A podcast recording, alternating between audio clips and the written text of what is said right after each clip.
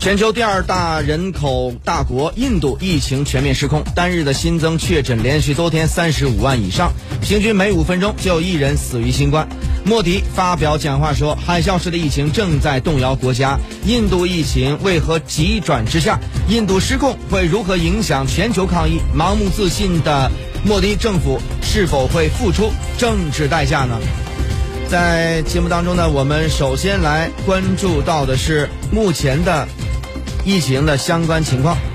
四月二十九号呢，浙江省卫健委网站通报浙江新型冠状病毒肺炎疫情情况。四月二十八号呢，零到二十四时呢，新增确诊病例十一例，其中之前印度尼西亚输入的无症状感染者呢转确诊一例，印度输入十例，新增无症状感染者一例，印度输入，已排查密切接触者呢已实施隔集中的隔离。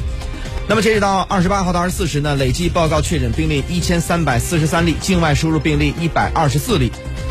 印度新冠疫情持续恶化，让变异毒株的 B 幺六幺七成为焦点。由于呢 B 幺六幺七的两个突变与此前英国、南非、美国加州发现的毒株的突变类似。该毒株也被称为双重突变的病毒，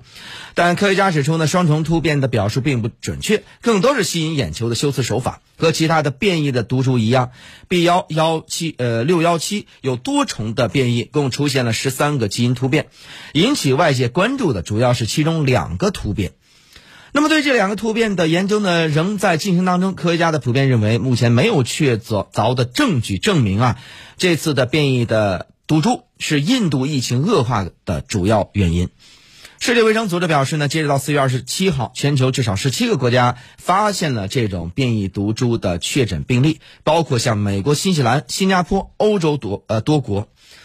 那么，对于这个新冠病毒的变异的问题呢，中国疾控中心的流行病学的首席专家吴尊友在接受媒体专访时表示，我国的部分城市呢检测有到印度的变异毒株，大家都很关心，很这个关心啊，同时也比较担心，新冠病毒流行以来，变异的这个一直都在，落实好防控措施，可以有效的防止变异的毒株的流行，同时还会防止新的变异的发生。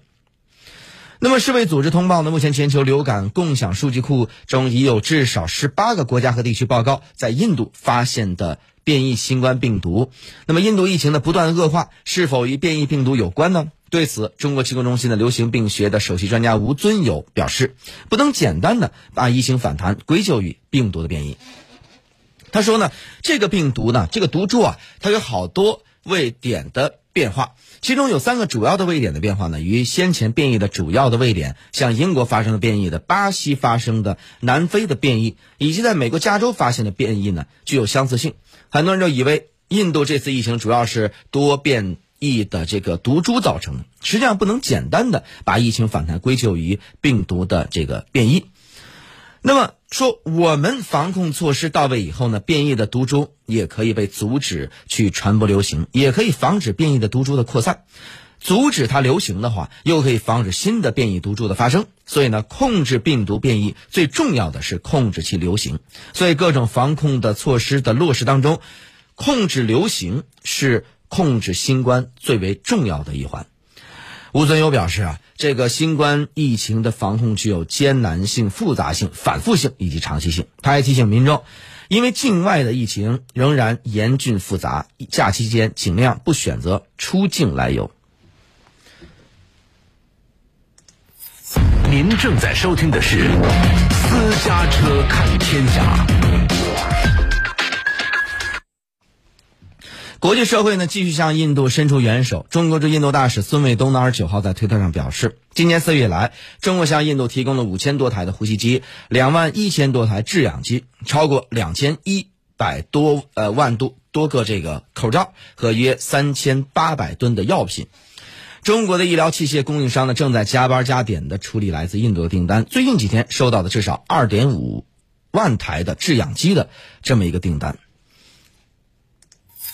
您正在收听的是《